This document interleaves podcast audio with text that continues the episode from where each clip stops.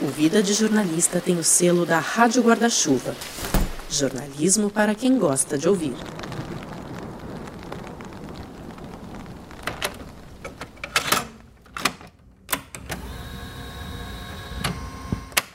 Rodrigo Alves e essa é a série. Oi, tudo bem? Eu sou o Rodrigo Alves e essa é a série que encerra a segunda temporada do Vida de Jornalista. Aqui você vai saber como são feitos alguns dos melhores podcasts de jornalismo do país. Episódio de hoje. No episódio de hoje, O povo.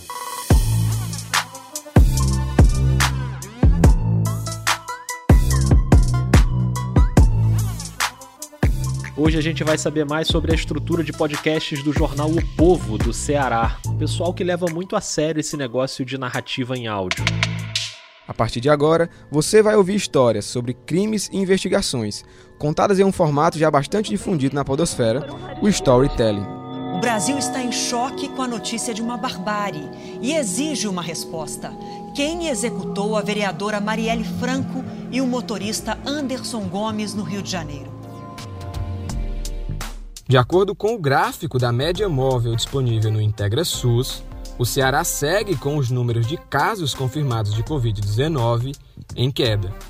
O episódio de hoje fala sobre a evolução da Hoje a gente vai contar um pouco de histórias inusitadas aí dos bastidores da cobertura esportiva. Gerson Barbosa tem uma história muito boa, viu? Já levou tapa na cara de jogador, já esqueceu pergunta na, na coletiva. Você provavelmente já deve ter visto ou pelo menos ter ouvido falar em algum momento da sua vida sobre K-pop. BTS ou BTS, como achar melhor, Monster X, eu nem sei se é assim que fala.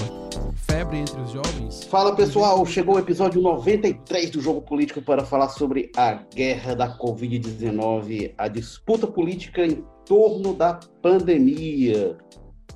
Presidente Jair Bolsonaro. O Povo hoje tem uma editoria de podcasts e um cardápio bem variado. Tem política, futebol, música, literatura. Tem um podcast diário de notícias, que é o Recorte. E já já a gente vai trocar uma ideia com o cara do Recorte, que é o Diego Viana. Mas antes eu vou chamar aqui para conversa o cara que organiza esse caos todo, o responsável pelos podcasts no jornal, o grande e gente boa PH Santos. Fala, Rodrigo, tudo bom? É, primeiro, muito obrigado pelo convite. Eu gosto e acompanho aí o seu trabalho. Que legal, que legal. Eu e PH estivemos juntos virtualmente numa mesa na Campus Party, mesa que tinha ainda o Luciano Potter e a Renata Lopretti, já dando um spoiler aqui, a Renata vai estar no próximo episódio dessa série, mas eu tô muito curioso para saber como o podcast invadiu e ocupou a estrutura do jornal O Povo. O Povo tem quase 100 anos, no caso 92 anos, e desde o começo do jornal tem uma proximidade muito grande com a radiodifusão. O primo rádio sempre ligado aos podcasts. Então, o grupo de comunicação do Povo já tinha as rádios, a CBN, a Rádio Nova Brasil. Então, a, apostar em podcast acho que foi um caminho meio óbvio dentro da empresa, por mais que isso tenha sido feito não só dentro do povo, mas por todos os publishers com certo atraso ali, uma questão de atraso quando a gente compara aí com a galerinha da internet. Mas o PH já tá nessa de podcast há muito tempo. Eu iniciei meu primeiro podcast em 2006 e ele ainda tá no ar. No caso é o Rapadura Cast, que por mais que eu não faça mais parte, continua firme e forte aí. E ali em 2018 o povo resolveu entrar nessa também. Muitas coisas aqui na casa, elas, nessa casa maravilhosa, diga-se de passagem, elas nascem com entusiastas. A gente tem um, uma cultura de comitês, né? E aí temos o comitê de podcast. E aí quando eu cheguei, né, basicamente eu fui para organizar o que já estava sendo feito, só que é, de maneira não unificada, né? E hoje não só está unificado, como a estrutura do povo produz podcasts para outros lugares. Então hoje a gente tem podcasts da casa e podcasts de fora, que a gente trata como parceiros. Ou a gente cria as parcerias do zero, ou a gente adquire podcasts que já estão rodando e que precisam de estrutura, seja de edição, seja de estúdio. Mas vamos falar sobre os podcasts da casa, porque tem muita coisa boa sendo produzida por lá. A gente busca fazer tudo com total autonomia do jornalista, do repórter, que por vezes também é o produtor. Vamos pegar o exemplo do Footcast, que está no ar há mais de dois anos, com mais de 100 episódios. Footcast, o podcast do torcedor cearense.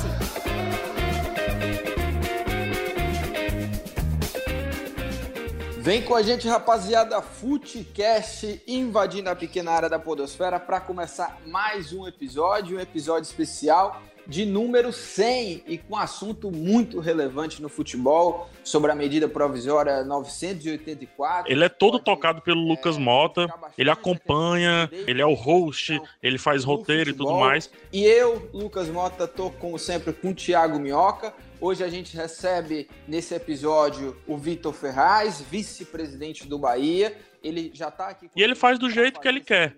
Ele quem define. Bem interessante essa percepção de que mesmo quando tá tudo embaixo do guarda-chuva da mesma empresa, podcast é uma coisa autoral, precisa ter a marca de quem faz. Fala pessoal, está começando o episódio 100 do jogo político. O jogo político é o Érico Firmo e segue também a mesma lógica. Então, eu ouso dizer que fazer podcast dentro do povo é hoje a maneira mais autônoma de se trabalhar.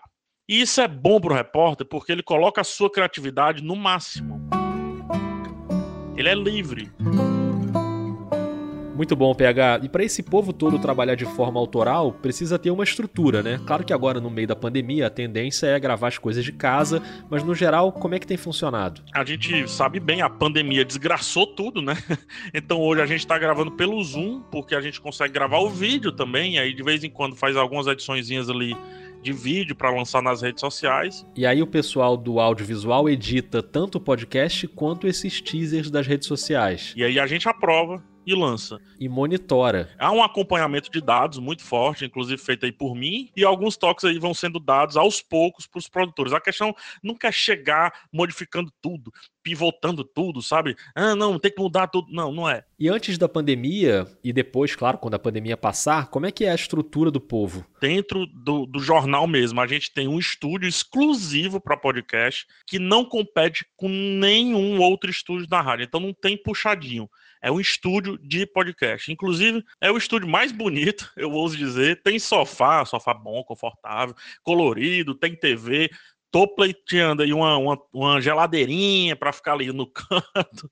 É, mas, enfim, é, tem fones, né, que o próprio usuário controla o próprio volume, então dá aquela sensação de que você está em casa. É, é, é, mais ou menos isso que eu gostaria com esse estúdio, que você meio que está em casa. Se você quiser gravar sentado no sofá, você puxa o microfone, o fone vai até lá, ajusta seu próprio volume e pronto. Maravilha, hein? E uma estrutura assim permite até arriscar nos formatos. O povo tem podcast de storytelling, já teve o arquivo aberto sobre o assassinato da Marielle, e às vezes você precisa encenar uma história ali para ilustrar, fazer uma coisa mais elaborada, e aí no estúdio. Você pode se levantar, você pode projetar a sua voz, no caso, o arquivo aberto é o nosso podcast storytelling, né? Então, de vez em quando ele precisa de uma atuaçãozinha. A gente tem o Esporte Memória, que também é o nosso podcast storytelling, só que voltado a esporte e memória, como diz o nome. Reza a lenda que em 2 de junho de 1914, uma manhã ensolarada tipicamente nordestina, um curioso chute em uma pedra viria a dar início a uma das histórias mais gloriosas do futebol cearense. Eu, eu fiz algumas vozes, eu levantei e tal, impostei a voz, respirei de uma maneira diferente, para fazer ali um, um quê de, de atuação. Muito bom o Esporte Memória, mas se tem um podcast da casa que não precisa de atuação, é o Recorte, que vai ao ar de segunda a sexta, um podcast noticioso e de análise. O Conselho Nacional do Meio Ambiente aprovou na última segunda-feira, 28 de setembro, a extinção de duas resoluções que delimitavam as áreas de proteção permanente, de manguezais e de restingas do litoral brasileiro. Eu sou Diego Viana e esse é o Recorte. Então o PH volta daqui a pouquinho, porque agora eu vou chamar o Diego Viana, que é a voz por trás do recorte. Fala, Rodrigo. É um prazer participar do Vida de Jornalista. Prazer meu, imagina. O Diego trabalha na estratégia digital do Grupo Povo. E embora eu seja jornalista, a minha experiência com redação é muito curta. Para não dizer que eu nunca pisei em uma redação, eu trabalhei no final de 2017 na redação aqui do Povo, ajudei a produzir alguns conteúdos, é, ajudei a cobrir alguns plantões de final de ano, mas desde então eu venho trabalhando na estratégia digital e produzindo conteúdos de lá. Aí em março de 2020, quando a pandemia chegou, eu estava à frente da produção de dois podcasts. O Esporte Memória e o Arquivo Aberto. Que são justamente esses dois mais narrativos que o PH já tinha citado. Eu peço que agora você preste bastante atenção nos detalhes e nas novas informações relacionadas ao crime. É aqui que os fatos que envolvem o caso Marielle ganham traços semelhantes ao enredo de um filme policial carioca, ao melhor estilo Tropa de Elite 2, com direito a supostas relações entre políticos e milícias, o envolvimento de falsas testemunhas, investidas para atrapalhar as investigações e suspeitas de corrupção. Aonde o resultado pode ser vitimar os policiais e vitimar os moradores. Poucos dias após o dia 18 de março, que foi a data oficial do decreto de isolamento social aqui no Ceará, eu recebi o convite do nosso querido PH Santos para tocar o recorte. E aí era uma pegada diária. Algo bem diferente do que eu vinha produzindo no dia a dia. O recorte já existia e rolava um rodízio pelas editorias. A cada dia era um repórter que produzia. Hoje é o Diego que concentra isso. Ele acessa o Trello, que é aquela ferramenta de planejamento, né? E lá no Trello eu posso acompanhar o que é que os repórteres estão produzindo, o que é que o jornal está programando para amanhã, quais são as matérias de gaveta. Então, a partir do Trello, eu entro em contato com o repórter, né? Vejo o que, é que ele está apurando e assim funciona como uma, uma produção conjunta. Enquanto o repórter está produzindo uma matéria, seja o impresso ou seja o digital, eu estou produzindo o roteiro do podcast a partir das informações que ele me fornece, né? E fica uma pegada bem parecida com o que a gente tenta fazer aqui no Vida também, né? Bastidores de reportagem, análises da conjuntura. Mostra como foi a apuração do repórter, por onde o repórter andou, traz análises também, traz opinião. O Diego faz todo o processo de pauta, roteiro, entrevista, edição, distribuição, mas... Eu posso dizer que o recorte não seria possível se não fosse a colaboração dos repórteres, né, que estão na rua, estão trazendo as informações. Então tem sido uma experiência muito enriquecedora para mim, né? Posso dizer que eu estou com o pé dos dois lados hoje. Estou virtualmente na redação e estou trabalhando também na estratégia digital. Muito bom, Diego. Obrigado por dividir esses bastidores aqui com a gente, viu? E é isso. Valeu.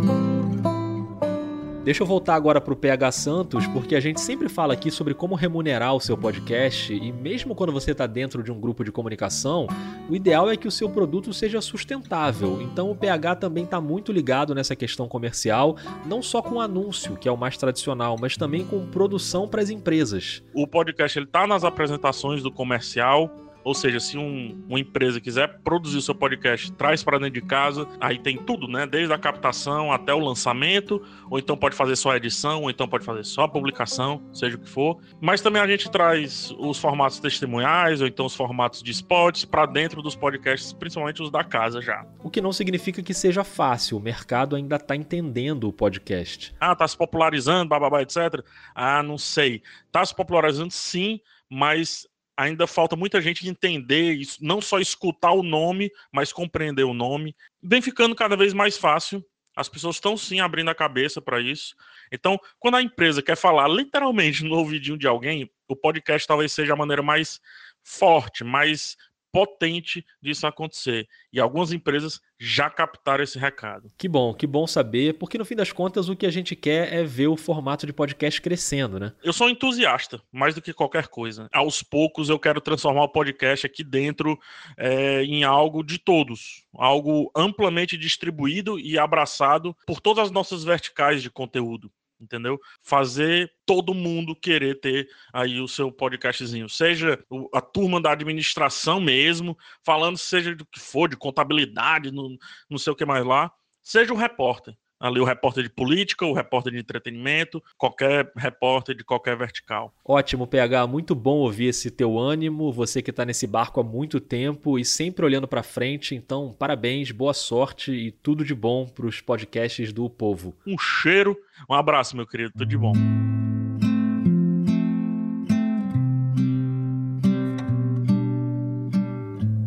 Valeu PH Santos, valeu Diego Viana. Procura aí no seu celular os podcasts do Povo, muita coisa de qualidade sendo feita. Me diz o que você achou do conteúdo produzido pela turma do PH e também o que você achou desse episódio, o que você está achando da série sobre podcasts jornalísticos. Tá quase acabando, hein? Só falta um amanhã e a gente vai fechar em grande estilo com Renata Lopretti contando os bastidores de O Assunto.